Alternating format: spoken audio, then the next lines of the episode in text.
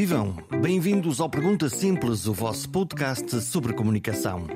Alguma vez partilharam este podcast com os vossos amigos? Era uma grande ideia. Subscrever também é fácil, basta visitar o perguntasimples.com e seguir o caminho Apple Podcast, Spotify, Google, RTP Play. Vocês escolhem. O podcast está em todas as redes mundiais. É a rede que for mais fácil ou que usem habitualmente. Hoje, nesta edição, falamos de textos que são escritos para que os atores lhes deem voz e corpo. Mas não só. Nesta edição, há uma oda às perguntas e algumas são alegadamente perturbadoras. Bastante constrangedor sempre. Pergunta, eu vou roubar a pergunta dela porque Sim. a pergunta é maravilhosa. Sim. Mãe, porquê é que os filhos nascem pelas partes perturbadoras? Perturbadoras. Eu, fiquei, perturbada com ela. Mas como é que ela. Que raio de pergunta é esta? E depois disse, mas porquê? E ela disse porque as pessoas ficam perturbadas quando se fala sobre isso ou quando se vê. E eu assim, como é que uma criança, ela na altura tinha pai 4 anos ou 5, como é que uma criança, lá está, isto é muito intuitivo numa criança, não é? Percebia quando se dizia ah, ah, alguma parte sexual, não é? Que as pessoas tinham uma reação. E então chamava partes perturbadoras e achava que criou esta, este conceito que as pessoas eram feitas pelas partes perturbadoras. Vamos a isso? As respostas esperam-nos. Vamos ao programa.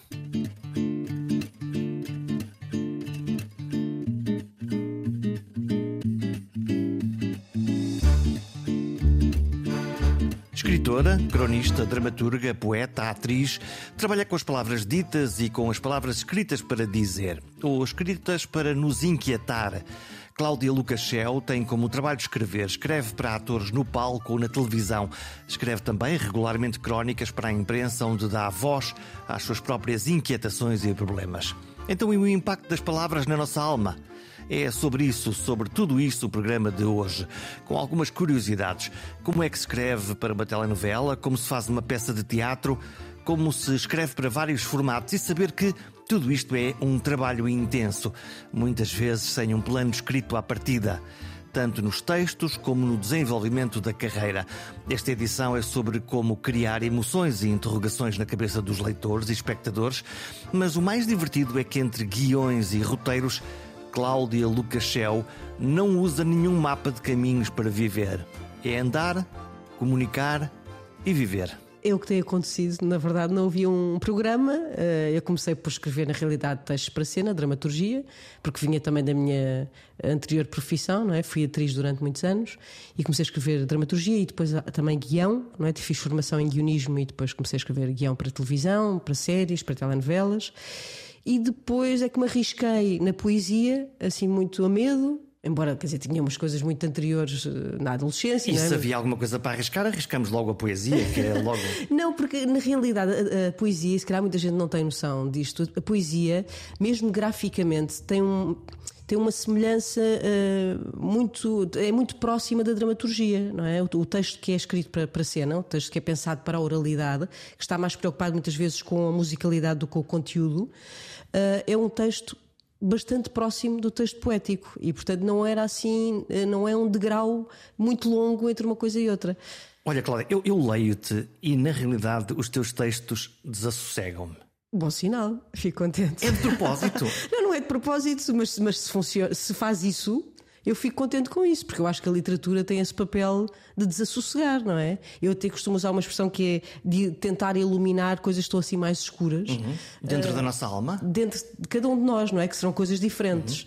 Mas se servir, se, se aquilo que eu escrevo servir para desassossegar, fico muito contente com isso, porque, porque eu também, também escrevo nessa pesquisa. Ou seja, eu não escrevo para me entreter. Escrevo, normalmente levanto, tento levantar um problema e depois tento solucioná-lo sabendo que não tem solução. Mas nessa pesquisa. Isso, nessa- não, isso não te frustra? não, é precisamente esse o jogo, aliás, de qualquer expressão artística, não é? Não sinto que haja diferença entre, entre a literatura e o teatro, por exemplo. Eu também enceno e eu, quando enceno um espetáculo, não é? eu, na realidade, a partir de um texto, crio um problema que vou tentar resolver em cena, mas que não tem uma solução definitiva, não é? Aquilo tem várias possibilidades e eu escolho apenas uma. Hum, e isso é um processo doloroso ou é um processo. Nada, nada, nada. nada doloroso? Para, para, mim não é. Eu, Aquela ideia dos escritores, entre este texto ali, oh meu Deus, agora como é que muito, eu faço disto? Eu ouço muito isso e, aliás, há muitos escritores que nós sabemos que sofrem imenso e que Estou ficam no, transtornados. No, no Lobo Antunes, aquele Lobo Antunes, mas eu é acho que o Lobo é Antunes, eu posso dizer uma grande barbaridade, mas eu acho que o caso do Lobo Antunes também é um pouco de charme, aquela, aquela coisa. Eu só conheço a televisão, eu não conheço. eu também não conheço pessoalmente. Mas, mas aquela arte, isto é difícil. E a existência pesa-me, no fundo é, é isto que ele está a contar. Eu, sabes o que é que eu costumo responder? Se fosse uma coisa que me fizesse mal, que me transtornasse muito, eu escolhi outra profissão. Mudavas de vida. Quer, quer ser feliz, portanto, quer ser feliz dentro das possibilidades que nós temos de felicidade. E, portanto, precisamente o contrário. Escrever, dá escrever ou encenar eh, um espetáculo dá-me muito prazer. Eu divirto-me muito embora a diversão não seja propriamente aquela diversão do riso, não é? Mas tenho prazer naquilo que faço. E não, e não vejo eh, estas atividades de outra forma, de todo mesmo. O que é que te desassossega? O que é que te inquieta? Inquieta-me, sobretudo, e, e, já falei sobre isto várias vezes, coisas que eu não entendo bem. Uh, ou coisas que eu vejo que as pessoas tentam esconder.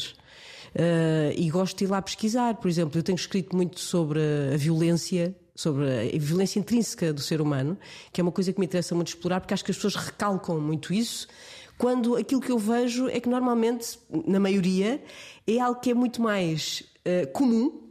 A violência, a agressividade, uma certa maldade, às vezes até, do que propriamente a bondade que nós associamos à palavra ser humano. Portanto, aquela, tua ideia, aquela ideia do homem bom que nasce bom e depois é corrompido pela sociedade. Não acredito nada nisso. Acho, acho que para, para o homem e nós para a somos maus, ponto não sei se somos maus. Ou também não, somos maus. Eu acho que, é, que essa, essa natureza muitas vezes é aquela que se expressa com maior facilidade. Porque basta vermos os exemplos que temos de pessoas, não é? Pessoas, sei lá, vamos pensar num Dalai Lama, não é? Figuras que são icónicas ao nível. São raríssimas. E portanto todos os outros se esforçam imenso para conseguir, e muitas vezes eh, a questão da bondade está associada a uma outra coisa, que é ter um retorno, quando a bondade não deveria ser isso, não é? A pessoa é bondosa sem estar à espera de qualquer retorno. Eu, pelo menos, conheço poucas pessoas que tenham esta atitude perante a vida. Lá está portanto... a Dalai Lama uma vida inteira para tentar para conseguir lá Exatamente. chegar, não é? Portanto, acho que nós sermos mesquinhos, eh, mauzinhos, não é? Eu não vou, não vou para a questão malévola uh, grande, não é? Pronto, isto já são outras já são psicopatias e outras coisas. Mas sermos às vezes assim mesquinhos, mauzinhos, invejosos, é uma coisa que está na natureza humana que, e que nós nos confrontamos muito mais, tanto com os outros como connosco próprios, não é? Com estas questões uh, que são mais rasteirinhas. Ora, isso é péssimo para, para a alma humana e para a nossa autoimagem, mas para uma escritora deve ser um parque cheio de fruta fresca. É ótimo, não é? Escrever sobre alguém que é bom, bonzinho, não é? No sentido de plano, tem pouco interesse. Portanto, escrever sobre figuras que têm muitos contornos, que têm ali sombras, não é? Tentar captar a sombra e a luz de uma figura, hum. isso é que tem interesse. Não é, é? é isso que nos fascina no mal dos filmes ou das telenovelas? Eu, eu acho que há esse lado de nós não, muitas vezes nem sequer entendermos bem não é? Porque há, por exemplo, quando vamos para coisas mais uh, de psicopatias, portanto, aquilo é um cérebro que nós nem sequer entendemos, e o, todos os outros que são só relativamente maus, digamos assim, que nós também nos identificamos. Uh, há ali um lado que, é, é, é, por exemplo, nessas personagens, eles assumem essa, essa sua maldade, que é uma coisa que muitas pessoas tentam esconder, não é? E, e fazem-na brilhar e fazem-na brilhar, é muito mais atrativo, não é? Porque há ali uma, uma coisa sempre de tensão, de suspense, e portanto, em termos narrativos, é muito mais atrativo. Pode ser apanhado a qualquer altura. Exatamente. Vamos lá ver o que é que ele faz para escapar é perigo, desta vez. Não é? A questão do perigo, em termos. É o conflito, uhum. que é aquilo que interessa numa narrativa. Enquanto que o, bom, o bonzinho ou a boazinha. Não tem narrativa, não é? Normalmente é a vítima. É... Normalmente é a vítima. Coitadinho, está ali, não mexe, só se pode defender. Lá está, a não ser que seja alguém um filantropo, não é? Alguém altruísta, alguém que já é uma figura que, que se destaca de, de, um homem bom normal. Portanto, o bom tem que ser muito bom, que é para, não, para brilhar de tal maneira uhum. que nós possamos quase invejar ou admirar, uhum. e o mal, pelo simples facto de ser mesmo mau, já, já estamos lá. O, o mau é um homem normal, ou uma mulher normal. E isso faz isso com é que, que... Eu, é, que eu, é, é, é, nesse material que eu gosto de trabalhar, ou seja, é alguém que é um homem comum, uma mulher comum e que, portanto, tem imensos defeitos, mas que na ficção nós vamos ver, vendo com mais facilidade do que se calhar na, na vida, não é? Portanto, em, em, que o autor pode explorar esses defeitos de uma forma que é atraente. Hum, o que é que faz eh, de uma história uma boa história? Essa é uma ótima questão, não é? Porque, quer dizer, há, há, há os arquétipos normais de, da literatura, não é? Em que normalmente o arquétipo tradicional é um herói, é uma heroína, não é? que tem uma missão e, portanto, vai cumprir aquele percurso. E isto tem sido usado das mais diversas maneiras na história da literatura. Agora, a verdade é que eu acho que, como qualquer obra artística, não é? como uma pintura, como um espetáculo de dança, há um ingrediente que nós não conseguimos eh, definir do ponto de vista técnico. É um ingrediente secreto não se sabe exatamente o que é que é, não é? Mas tu, quando vês uma boa história, eu, quando vejo uma boa história, vou ao teatro, ou leio um livro, ou vejo um filme, há uns que fazem clique. Pois é, mas, mas aí eu acho que há, há dois elementos aí, que é quando um, um, texto tem o poder de nos abrir uma porta para uma realidade que nós não conhecemos, uhum. ou funcionar como um espelho. E nós conseguirmos reconhecer exatamente aquilo que está como, como nosso. E portanto, eu acho que uma boa história tem precisamente um, pelo menos uma destas duas condições. Olha, eu agora estou, estou a lembrar-me de, uma, de, um, de um filme que eu fui ver, não dando rigorosamente nada por ele, hum. o, que, o, que é, o que é interessante, que é o Joker. Ah, incrível. Incrível. Aquela é? personagem é absolutamente incrível. E se nós olharmos, lá está, para a, para a tribo que escreve os, os resumos daquilo, eh, alguns não nasceram para escrever, Sim. e claramente é a história do herói, que blá blá blá, e o anti-herói, e, e, e, nós começamos, e, e aos dois minutos do filme uhum. com um ator a maquilhar-se. Exatamente. E já estamos agarrados até ao fim. Sim, mas aí lá está. Eu acho que aí não é tanta questão da história. Não há um texto, não é? Há um, as, há um subtexto. É, e aí não é tanta história, é, é, a interpretação daquele ator, não é? é eu jogo que estás a falar, não sei se estás a falar do Jack Nicholson. Não, não, este último. O, agora estou-me a esquecer do nome dele, disparate. Ele também não sabe o nosso nome, portanto. não me estou a esquecer. Heath Ledger. Sim, maravilhoso. Que, que entretanto morreu. Uh, lá está, esse filme. Uh, a grande questão desse filme é o desempenho absolutamente notável desse ator.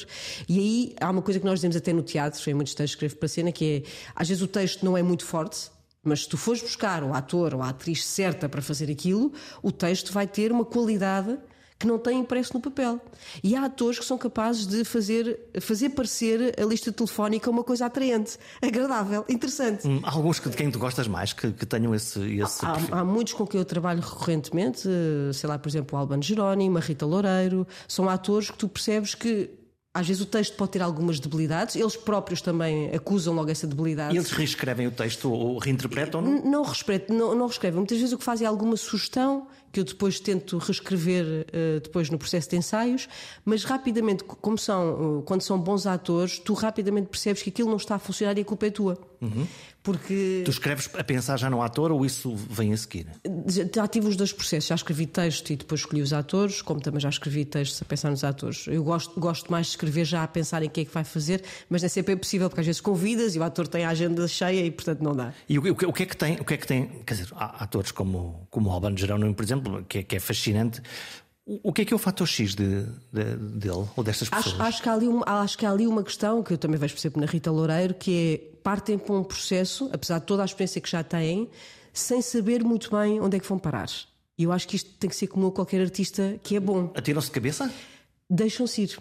Não é? Não estão já a planear, eu vou fazer isto, isto, assim, assim. E então, dependendo do material que recebem, da indicação que recebem, do texto que recebem, vão parar a sítios diferentes. E é isto que é incrível nos bons atores e nas boas atrizes, que é permitirem-se, por mais conhecimentos que já tenham, ir parar as zonas. E é a mesma coisa para um escritor, não é? Eu começo a escrever um livro e eu sou apologista deste método, eu não sei onde é que aquilo vai parar. Eu posso ter uma ideia, mas eu não sei exatamente onde é que ele vai parar, porque aquilo depois tem que ganhar a sua autonomia. Não tens o plano do plano do plano do plano não para tenho, não do tenho, ao fim? Não tenho, tenho só quando escrevo para televisão porque sou obrigada. Aí tenho que ter um plano dos episódios, não é? Para perceber o que é que vai acontecer, porque há toda uma produção, há um elenco, portanto, há uma data de gente que depende disso, não é? Agora, em prosa narrativa, em poesia, em dramaturgia, eu não tenho plano nenhum. Normalmente tenho uma ideia e depois vou desenvolvendo essa ideia. Mas no caso da telenovela, diz-me se eu, se eu estou enganado, a, a, escrita da telenovela é feita ao mesmo tempo que ela está a ser filmada. É, normalmente um bocadinho, temos um bocadinho de avanço, digamos o assim. O que é, que é um bocadinho? Um mês, três semanas, um mês, não mais do que isso. É, é muito em cima. Isso é um grande stress ou não? Só não é muito é estressante, obviamente, mas não é muito porque quando se escreve, por exemplo, uma telenovela, nós temos equipas de 7, 8, 9, 10 pessoas a escrever. E cada um escreve partes. E cada um, é assim, todas as semanas. É muito engraçada essa pergunta porque as pessoas têm muita curiosidade sobre isso. Eu não faço isso. a mínima ideia como é que eu, claro. como é que eu processo. Quer dizer, dizem, ok, é. Cláudia, escreve-me aqui uma, uma cena e eu, ok, claro. tu e o teu computador, taca, taca, taca, taca, ou, ou não, ou, ou isto. Uh... É assim, reunimos uma vez por semana a equipa, decidimos para cada núcleo, para cada plot de narrativa, o que é que vai acontecer, não é? Em reunião. Depois é feita uma grelha para cada episódio. O que é que é uma grelha? É uma espécie de sinopse cena a cena, para saber o que é que vai acontecer em cada cena, e depois aquilo é repartido por todos os argumentistas.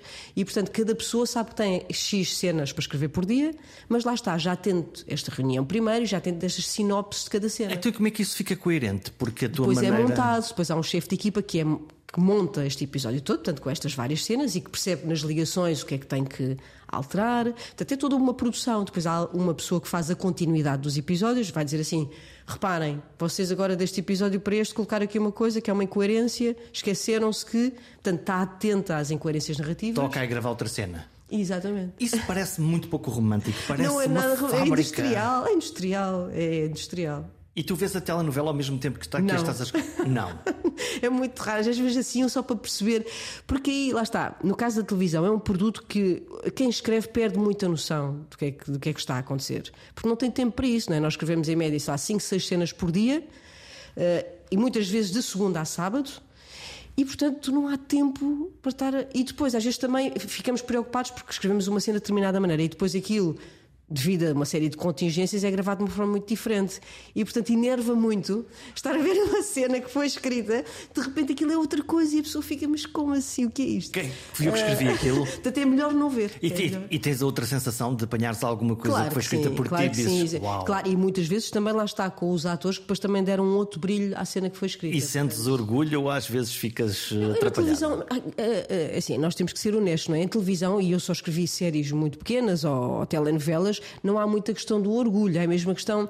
Eu acho que eu, eu falo muito, eu escrevo só muito pontualmente, porque eu acho que tinha um esgotamento nervoso se escrevesse aquilo todos os dias, e há colegas meus que estão lá há muitos anos a escrever, e, e eu chamo que aquilo é um é trabalho de maratona. É? Aquilo, o, o, grande orgulho é conseguir terminar, por exemplo, uma novela de nove meses de seguida. É um trabalho que é muito eh, exaustivo. Eu já mesmo. estou cansada. é mesmo. Olha, este episódio tem bolinha ou não tem bolinha? Como assim? O nosso episódio? Este episódio que nós não estamos sei, depende. Se, vai, se, se, vais falar do meu último livro, se calhar tem pois, bolinha, é? Esse, esse, é o ponto, não é? Quer dizer, é porque uh, tu saltas para a poesia e, e, é o registro que eu gosto mais de te, de te ver. Do Sim. teatro não percebo nada, só as coisas que, que, vejo. Mas tu escreves um poema que é uma pedrada e que se chama Bolinha, Crianças no carro, é a altura de desligar, Ode à Cona. É, Ode triunfal com, com PH. E, se calhar ainda pior, aqui ainda há uma... O que é isto? O que, isso, isso é um manifesto, não é? Eu, eu basicamente peguei na, eh, com toda a humildade, obviamente, e com toda a distância, na Ode Triunfal do Álvaro de Campos, e portanto, em termos de formato é o que está lá, mesmo ao nível das onomatopeias, de, de, graficamente, portanto, eu orientei-me por esse modelo e depois criei um manifesto feminista, não é? A defender as mulheres. E usando essa palavra, não só como provocação, porque obviamente que tem esse, esse cariz de provocação, mas porque, uh, por, e, e, porque durante muito tempo as mulheres foram, uh, isto é óbvio, não é? Foram inibidas de dizer uma série de palavras. E então, por que não dizer a sua própria palavra, que é um vernáculo, não é? Mas que é a própria palavra que caracteriza a mulher. Olha, eu, eu sou do Norte, eu sou de Viana do Castelo. Sim. E, portanto, bom, enfim, os palavrões são aquelas ah, coisas são que. São vocativos, não é? Não são vírgulas, não é? Que, que, a gente diz duas ou três palavras e depois diz um, um, um palavrão. Sim. Mas esta ressoou na minha cabeça. Que engraçado. E eu disse: não é possível, mas porquê é que ela ressoa? Porque nunca, é, é uma palavra que nunca é dita, de facto. Mas por acaso estás a falar nisso, por causa das pessoas do Norte. E eu lancei o livro no, no Festival Correntes de Escrita em, em, em, fevereiro. E quando foi programado o livro, eu por acaso na altura falei com, com a Manuela Ribeiro, que foi quem programou o lançamento lá, e eu, eu pus-lhe essa questão: será que este nome assim anunciado não vai? E ela disse não, isso aqui no Norte é evocativo, isso não tem problema nenhum. Não... E eu de facto senti muito mais isso de quando apresentei o livro lá em cima do que agora nos sítios onde tenho lido o poema. E há, ainda estive agora em Espanha, uh, em Punta Umbria, num festival, a ler esse poema também. E eu sinto. Começa por ser um recuo, Não é as primeiras vezes que eu digo, por exemplo, eu digo muitas vezes essa palavra durante o manifesto. Vai, há um ritmo ali há de um marcação. ritmo, exatamente, é mesmo musical, e depois chega um ponto que eu sinto que as pessoas, ok, já embarcaram. Portanto, já não estão presas à questão do palavrão, porque não é, aquele texto não é sobre o palavrão, não é essa a questão que está ali. É um texto sobre a condição feminina. É, é, aliás, e acompanhando ao longo do tempo, desde a Grécia Antiga até agora a Pussy Riot e a Madonna e a Beyoncé. Portanto, é, é, cronologicamente, ele não está por ordem cronológica, mas tem os vários períodos da mulher. Hum. O que é que se está a passar com as mulheres? As, as mulheres quiseram ir para a universidade e foram. Felizmente. Quiseram ir trabalhar e foram. Felizmente. Quiseram escrever, escrever poesia, montes de poetisas ou de poetas que estão a escrever. imensas. Não querem ir para a política, é o que parece. Ainda há poucas, sim, há poucas, é verdade. Ainda faz sentido falar de, de- da igualdade? Faz todo o sentido, até porque o mundo não é o que se passa aqui na Europa, não é? Nós temos ainda mulheres com recuo eh, cultural gigante, mulheres que têm obrigadas a andarem tapadas de pés à cabeça, eh, assassinadas pelos maridos por justa causa, não é? Eles nem sequer são presos por causa disso. Eh, e mesmo aqui, não é? Continua a ser. As mulheres, em termos de salário, as mulheres continuam a estar abaixo dos homens e não há nenhum argumento sobre isso. Isso tem a ver com o género ou tem a ver com a ocupação dos lugares de poder? Não, alguns cargos de poder oc- ocupados por homens ou por mulheres têm valores diferentes de salário. Como eu descobri recentemente um estudo de mulheres escritoras norte-americanas, e isto está, portanto, foi feito este estudo e está aprovado, os livros escritos eh, com autoria feminina na, na- na América têm o preço, são tabelados abaixo dos preços dos livros escritos por homens. Porque vendem menos ou achas que há Não- uma não- razão não- misteriosa Mas qualquer? porquê é que vendem menos? Qual é que é o sentido? Se então deveriam ser vendidos mais caros, até se vendem menos para as editoras não perderem dinheiro. Não, não consigo encontrar sentido para isso. Valem menos. Eles valem menos. Agora, porquê é que nós não sabemos, não é? Hum. Tu levaste eh, agora à cena uma peça de teatro, hum, Orlando, de Virginia Woolf. É uma, uma adaptação. Eh, para, para quem não conhece, de uma forma muito genérica, é um homem que acorda no corpo de uma mulher. Exatamente. Mas esta peça que tu contas e da qual tu fazes parte, tu és atriz nesta, nesta, nesta peça, fala-nos sobre quê? De que é que tu quiseste mesmo falar? Porque há bocadinho estávamos a falar do processo de escrita e tu aqui quiseste fazer um processo diferente, que é pegaste numa Bíblia que é o Orlando Virginia, Virginia Woolf e dizeste agora vou partir isto tudo e vou reescrever esta, esta conversa. É, eu, na realidade, não parti isto tudo, porque eu tenho muita admiração e muito respeito pela Virginia Woolf e, portanto, eu sabia que pegando aquele texto não podia destruir o texto, estava completamente eh, fora da minha ideia, uma coisa dessas. E eu, o que eu quis foi pegar no tema que a Virginia Woolf coloca no início do século XX e trazê-lo agora para o século XXI, que é precisamente a questão de identidade de género. Não é? Ainda muito antes de falar sobre essas questões, não é? costuma-se dizer que a Virginia Woolf é uma pré-feminista, é uma pré-defensora de uma data de coisas que ainda nem sequer eram faladas. Quando nós falamos de identidade de género, uh, vamos à televisão preto e branco, homem e mulher, Sim, papai e mamã. sim. Depois evoluímos para, um, para uh, gays e lésbicas. E São eu- coisas diferentes. É interessante, Jorge, colocares isso, porque eu acho que há muita confusão, não é? Eu estou a pôr etiquetas, não é? E agora Uhum. LGBTQI e, e- e- isto está a Uhum. tornar-se muito complicado de perceber toda esta diversidade e de ser, enfim, não, digo politicamente correto, mas eh, de respeitar aquilo que é a identidade de É cada individualidade, pessoa sim. Uhum. Com uma diversidade cada vez mais difícil de, de acompanhar. Sim, eu percebo o que é que estás a dizer, mas também- eu eu estava a falar que às vezes há muita confusão, que há coisas diferentes. Não é? Uma coisa é a orientação sexual, e lá está aí temos gays, lésbicas, bissexuais, eh, eh, portanto há várias, várias formas de viver a sexualidade, e depois temos a identidade de género. Que é outra coisa, não é? Alguém que se identifica como homem ou como mulher, tanto o homem cis, a mulher cis, portanto, temos aqui uma, uma Mas outra isso coisa. torna difícil para quem não vive essa realidade perceber exatamente o que é que cada uma destas pessoas sente Eu, ou eu quer. acho que torna fácil se as pessoas pensarem apenas que é uma pessoa que está à frente delas e que quer ser tratada de determinada maneira. E isso resolve a questão ou não? É uma questão que só mexe com a, com a liberdade individual. E, portanto, eu, mim causa muita impressão. Eu percebo que às vezes pode ser confuso até ao nível do tratamento, não é? E, e se tu reparares agora, até nas redes sociais, tu vês. E, e na gramática da coisa, não é? Não, e tens, tens, uh, muitos miúdos agora, sei lá, dos 10 aos 20 e tal, 30, usam o pronome, põem she, he, ele, ela, ou seja, põem o pronome uh, pelo qual querem ser tratados, que é uma coisa que lá está há umas décadas não nos passaria pela cabeça, não é? Tipo, era, o, o, o- éramos tratados pelo nome que tínhamos, portanto não havia esta questão. Mas neste momento o que eu sinto, e conhecendo um bocadinho melhor esta realidade agora, é no fundo é só perguntar Se há alguma confusão, se não estamos a perceber, a perceber bem, é perguntar: queres ser tratado por que pronome? E, é, e está resolvido. E a partir daí é, só diz, só diz realmente questão à própria pessoa. Portanto, faz muita confusão quando há imensa resistência. Ah, agora querem ser isto ou querem ser aquilo.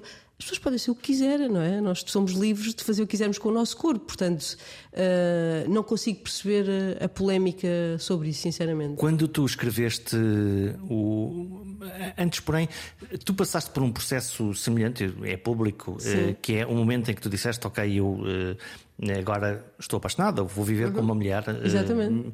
Como é que foi esse, esse, processo dentro de ti? Esse processo, por exemplo, foi bastante, muito mais. Eu já tinha amigos a quem tinha acontecido coisas semelhantes e estava totalmente tranquila, achava que era uma coisa completamente fluida e para mim não foi, não é? Quando eu de repente, depois de ter estado, tive sempre relações com homens, não é? Relações amorosas com homens e de repente me apaixonei por uma mulher e para mim foi extremamente confuso, porque isso mexia com a minha identidade.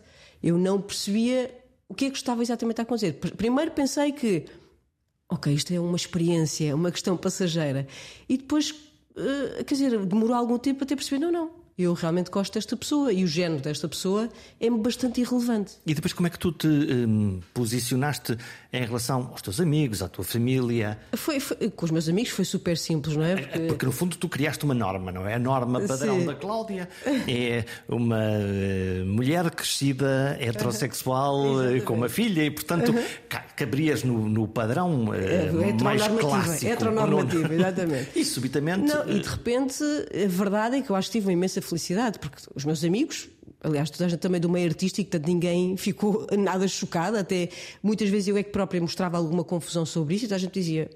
Qual é o problema? É uma pessoa, seja um homem ou uma mulher, tu gostas desta pessoa, portanto não há que criar drama sobre Siga. isso. E em relação aos meus pais, que eram as pessoas a quem eu tinha mais algum receio de falar sobre isto, não é? Porque lá está, são pessoas heterossexuais e, portanto, extremamente heteronormativas e que sempre me viram a mim também dessa forma. A verdade é que eu tive a felicidade quando lhes contei, não é? Que, está, que, tinha, que estava com a pessoa com quem vivo, com a Meg. Uh, a reação deles foi, o meu pai foi logo instantâneo, que foi: Tu estás feliz? E eu disse: Estou. Eu disse: Então, para mim está tudo bem, não tenho nada a dizer sobre isso. Estás feliz? Ótimo e não houve ali nenhuma resistência. Acredito que eles depois tenham ficado a pensar entre eles, não é? E, e obviamente não é porque, porque não estavam habituados a esse mas para mim, aquilo que me passaram, e o meu pai nessa noite, antes de se ir embora, porque nós estávamos no jantar, deu-me um abraço, reforçando a ideia de tu estás com quem tu quiseres, tu estás bem, não há aqui nada de errado.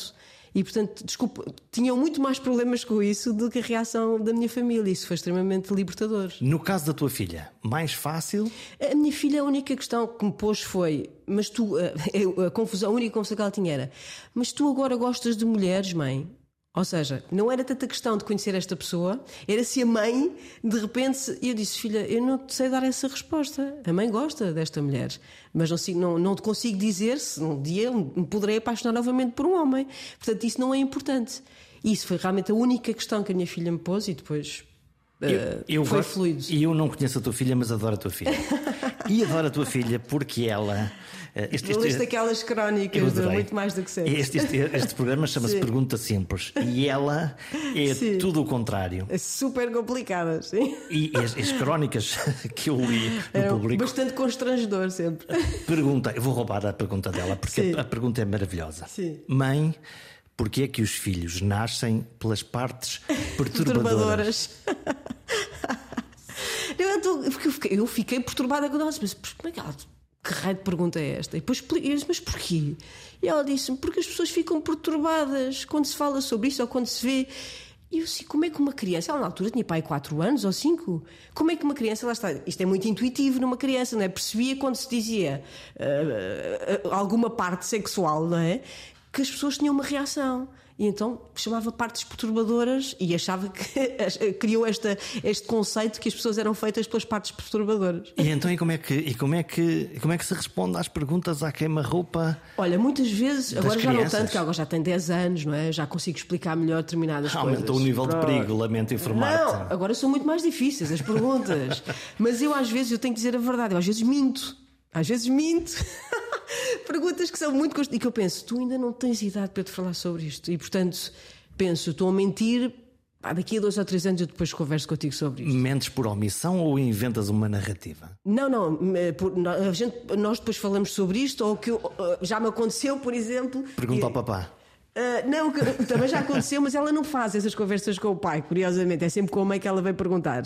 Ah, eu posso-te contar a que ela me fez que eu menti, assim que me lembro nos últimos tempos, foi: Oh mãe, nas contas e que eu não sei quantos, pois não sei como é que. As conversas que eles têm são surreais, de facto. Ahm, disse que o pênis se pode pôr no rabo. Oh, diabo! E eu estava a fazer a sopa e ela estava na casa de banho, ao meio da sopa, e a primeira coisa que me saiu foi: Não, é mentira. É mentira, onde é que tu ouviste isso? E ela, ah, ou seja, foi o meu pudor. de- Eu não- com o meu pudor não tive capacidade de responder. E depois pensei: se eu vou agora corrigir que menti, ainda vou fazer pior. Portanto, eu vou-me calar, vou esperar que ela volte a fazer esta pergunta para explicar que sim, obviamente, mas no momento não tive capacidade de, de resolver aquilo. Ou então fazer aquela conversa dos psicólogos que é Sim. então e o que é que tu achas que é isso? Devolver a pergunta que é sempre uma desgraça. eu, eu- percebo que os psicólogos façam isso, mas, mas, Não, às crianças acho que não. é um desassossego. Sim. As crianças têm, têm conversas, eh, eh, se calhar é um, é um estigma, mais um. Eh, eh, As crianças, as, as meninas têm conversas diferentes com as mães ou com os pais. Eu acho que sim, lá está esta questão, quer dizer, daquilo, eu só posso falar da minha experiência. Eu sinto de facto que há uma diferença. E pensando na minha própria experiência também com os meus pais, que tinha mais à vontade para falar sobre determinado. Mas isso provavelmente lá está, porque partilhamos uma data de coisas eh, bio- até biológicas, não é? Porque, o- porque o rei dos homens não foram preparados para falar de afetos, essa é a verdade. Não? é? Pois, e não, mas eu não sei se, por exemplo, se os rapazes não falam com mais facilidade com os pais, eu não faço ideia, não sei mesmo, porque eu cresci sempre numa casa com raparigas também, eu e a minha irmã, portanto, e agora tenho uma filha, portanto, eu não sei como é que é a realidade com, com o rapaz em casa. Bom, tu que decidiste fazer umas crónicas eh, que são as cartas à Francisca. Exatamente. Ela- leu ou não, não Leu quer saber? Leu tudo, aliás, eu vou-te dizer uma coisa. Portanto, isto foi há E um lá, ano e tal. e lá vem mais uma catadupa de pergun- de perguntas. Não, o que ela, ela leu na altura disse assim: Mas mãe, isto é meu, tens que me dar direitos de autor. Eu tendo a achar que ela. Disse, ok, tudo bem, se isto for publicado um dia, depois falamos sobre isso. Ela disse, isto são coisas que eu digo, tu estás a usar as coisas que eu digo, mas ela eh, divertia-se imenso a ler, mas teve piada com esta dos direitos de Tu autor. estás a citar-me. Exatamente. Olha, como é que tu, como é que tu eh, vives na, na- como geração sanduíche? Lá está, as crianças a fazerem-nos perguntas difíceis e os mais velhos a, a- a- a pedirem ajuda em coisas mais complicadas, não é? Uhum. Porque estão a ficar mais velhos. É engraçado essa expressão, por acaso nunca tinha ouvido falar, geração sanduíche, não é? Aqui no meio da. É quem está coisas. lixado no meio, Que engraçado. sempre. Eu, eu, eu não, eu não sinto muito isso, sinceramente. Eu acho, acho que eu gosto da geração em, em que, quer dizer, com todas as dificuldades que nós temos, não é? Esta geração dos eh, 40 aos 50, acho que mesmo assim. eh, apanhámos tantas transformações no nosso período de crescimento, nomeadamente não é? esta, esta explosão da era digital tecnológica, e, e eu acho que temos ainda assim muito mais meios do que gerações anteriores. Portanto, não me sinto entalada numa Santos como, como estás a colocar, nem pouco mais ou menos. Tu agora escreves as crónicas, continuas a escrever na- no, no público. público, sim. Eh, de- desta vez tu, tu vais colocando questões que são, são questões que tu te levantas. Eh, Estou a pensar, há uma crónica curiosa que, que, que eu me lembro também nota sobre isso, que é eh, o síndrome do, impostor. Do, do, do impostor. Sim, sim. Eh, não conseguia evitar, tinha medo de sucesso, de ser bem sucedida, medo de não estar à altura, de Sim. falhar. Tens medo disso? Isso também lá está. Tenho às vezes, às vezes, não é sempre. Eu acho que em períodos, se calhar, onde eu estou mais insegura, ou se calhar em coisas que eu não me sinto tão à vontade, acontece isso, não é? Que é- e eu acho que e isso eh, acompanha-me, na realidade, ao longo da vida. E eu sinto que há fases onde isso se manifesta mais do, do que outras. E eu, e eu conheço pessoas onde isso se manifesta sempre. Portanto, por mais retorno que tenham, por mais sucesso que tenham do trabalho que têm, sentem sempre que parece que não merecem aquilo. Parece que estão a enganar alguém. E então. É, eu não- sei exatamente porque é que isso acontece, do ponto de vista psicológico, não é? Psicanalítico, mas é a pessoa sentir que não está à altura de determinada coisa. E eu acho que todos nós eh, devemos passar por, a não ser que sejamos as pessoas mais confiantes do mundo, não é? E eu acho que aí também já estamos ao nível da mania, eh, sentimos todos pontualmente esta questão de, de podermos não estar à altura ou de falhar. Nós estamos numa sociedade de, de grande ruideira. As redes sociais. Imenso, imenso, imenso. E como te escapas? Porque para, para escrever eu imagino que tu precises Eu, de. eu- sabes que eu sou muito. eh, eu consigo organizar-me bem no meio do caos. Por exemplo, posso dizer em relação à minha filha, né? Eu muitas vezes ela está comigo em casa e eu tenho um texto para entregar, porque, por exemplo, eu neste momento, em termos de textos regulares, tenho do público, tenho do, da Mensagem de Lisboa, do jornal Mensagem de Lisboa, tenho da revista Máxima, portanto, tenho vários que são mesmo obrigatórios com prazos. Tudo com prazos. Uh, com prazos, exatamente. Todos os outros têm encomendas de teatro e, portanto, dou aulas de dramaturgia, tenho uma agenda mesmo muito carregada. E eu consigo, e muitas vezes meus amigos dizem, mas como é que é possível?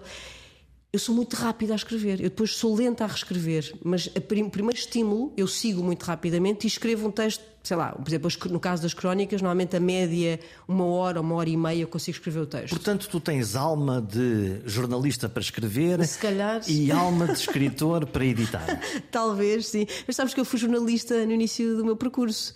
Jornalista numa coisa muito específica, que era uma coisa chamada Carga Edições, onde eu fui jornalista de uma revista que era a Frota, que era Veículos Pesados caminhões, portanto. Quer dizer, e tu estás a falar nisso, mas na realidade acho que o nosso grande problema neste momento é exatamente de logística entre a pandemia e a guerra. É, como é que tu organizas o teu caos criativo? Fazes, é fazes-te perguntas? Como é que. É, eu, eu, tenho uma coisa que é esta arma que está aqui ao meu lado, eu estou a olhar do iPhone. Eu tenho, eh, sou, sou, eu tenho noção que sou muito criativa, não é? Eh, às vezes nem todas as ideias prestam, mas eu tenho muitas ideias e tenho um iPhone sempre comigo onde eu vou apontando, às vezes, uma frase ou uma imagem e vou tendo sempre este material de recurso. Ou seja, quando eu parto normalmente para escrever um texto, muitas vezes não sei é mesmo o que é que vou escrever. Já tens uma despesa, já tens um armazém. Mas já tenho uma frase, já tenho uma ideia, ou tenho uma imagem e depois trabalho a partir daí. E depois é conseguir encaixar, por exemplo, neste caso dos textos, eu sei que ao domingo tenho que escrever o texto do público, à sexta-feira tenho que escrever o texto da mensagem. Portanto, eu tenho um calendário onde obrigatoriamente, lá está, esteja no comboio de viagem para, em digressão com o teatro, esteja em casa, esteja no café, eu sei que tenho que parar naquele momento e escrever. E eu sou muito disciplinada nisso. E, e deixas mesmo... para a última da hora? Sempre. sempre, sempre. Sou muito disciplinada, ou seja, a respeitar, eu sei que aquilo é o limite. E portanto, eu até ali eu vou ter que o fazer. E aí nunca, nunca, nunca passo um prazo. Eu sei que é o limite, eu vou. Mas normalmente vai sempre até ao limite. Exato, porque o, o limite funciona como um gatilho de Exatamente. agora tem que é ser qualquer coisa. É agora, é agora, é agora. E, e fazes-te perguntas como é que como é que como é que tu como é que tu como é que tu fazes o é, faço, eu faço perguntas, mas é aquilo que eu digo. Mais do que as perguntas, normalmente as perguntas acontecem muito engraçado, normalmente surgem quando eu estou a escrever o texto. Não é? Por exemplo, eu tenho uma imagem, eu tenho um, uma frase e eu depois, quando começo a escrever o texto, é as questões se começam a levantar. E aí depois eu exploro. Não é propriamente, ah, agora grandes questões que me vão acompanhando. São coisas que surgem no processo de escrita. O que se me ocorre agora, mesmo no processo de comunicação, é que como é que tu lidas com a frustração o dia em que a crónica não, não está a sair exatamente como. Uh como tu achas? eu rezo para que nunca, não, tens nunca, não nunca me aconteceu. Bloqueio criativo é uma coisa que não, não, não te assiste. Não, não tive. É engraçado que uma vez tive um mini bloqueio criativo e então escrevi sobre a página em branco. Fiz um texto enorme sobre o que, é que era o bloqueio da página em branco. E portanto até aí tive material. Se me voltar a acontecer, não sei, estou tramada, mas sabes que eu dou também muitas aulas de escrita e uma das coisas, e eu acho que também veio da minha formação como atriz de improvisação, é que nunca não há nada para dizer. Porque se tu estiveres atento, não é? Os dias não são iguais nunca. E se tu estiveres atento, é, é, é, aquilo que se treina é a atenção ao mundo. Não é porque eu estou agora aqui contigo, não te conheço, não, não te conheço, não é? estou a conhecer agora aqui. Nunca te vi, tu tens coisas que mais nenhuma pessoa outra tem. E portanto, se eu estiver atento, eu vou captar alguma Quer coisa. Quer dizer que o teu computador está neste momento a registrar tudo aquilo que há para registrar? Não estou sempre, senão coitada de mim, tinha Isso um. É um esse é o ponto, quer dizer, tu, tu consegues parar para descansar? Uh, consigo, eu durmo bem, felizmente, que eu acho que é aquilo que me salva, salva a sanidade mental. Mas olha, já, e até já falei sobre isto publicamente tenho um problema, que é eu não consigo parar totalmente, ou seja, consigo parar, imagina. És como os comboios, só desacelera. Exatamente. Por exemplo, vou de férias e eu não sou, não sou aquela pessoa que é capaz de estar de férias ali deitada na praia. Eu consigo, mas tipo uma hora ou duas, depois o resto já tenho que estar a ler ou tirar umas notas. Ou... Não consigo estar sem estar com um bocado da antena a funcionar. E já tentei fazer isso, portanto, desligar mesmo. Houve uma altura que eu estava extremamente cansada, tinha de escrever uma novela, uh, livros, portanto, foi um período mesmo com muito trabalho e percebi que estava no limite de ter ali qualquer problema e então parei parei mesmo e pensei, vou estar um mês sem fazer nada. Ressacaste. E foi horrível porque deixei de dormir. Deixei de dormir. E fui fazer exames, neurologista, e o neurologista disse-me: Pois você, repare, porque ele disse que ele próprio também tinha esta questão, o seu cérebro, para estar saudável, tem que estar ocupado. Portanto, a receita é vai trabalhando. Vai trabalhar, malandra. Hum, vamos para o palco. Hum, Uma das coisas que eu imagino mais desafiantes para, para alguém que ainda por cima escreve, tu tinhas esse passado, agora voltaste outra vez ao palco.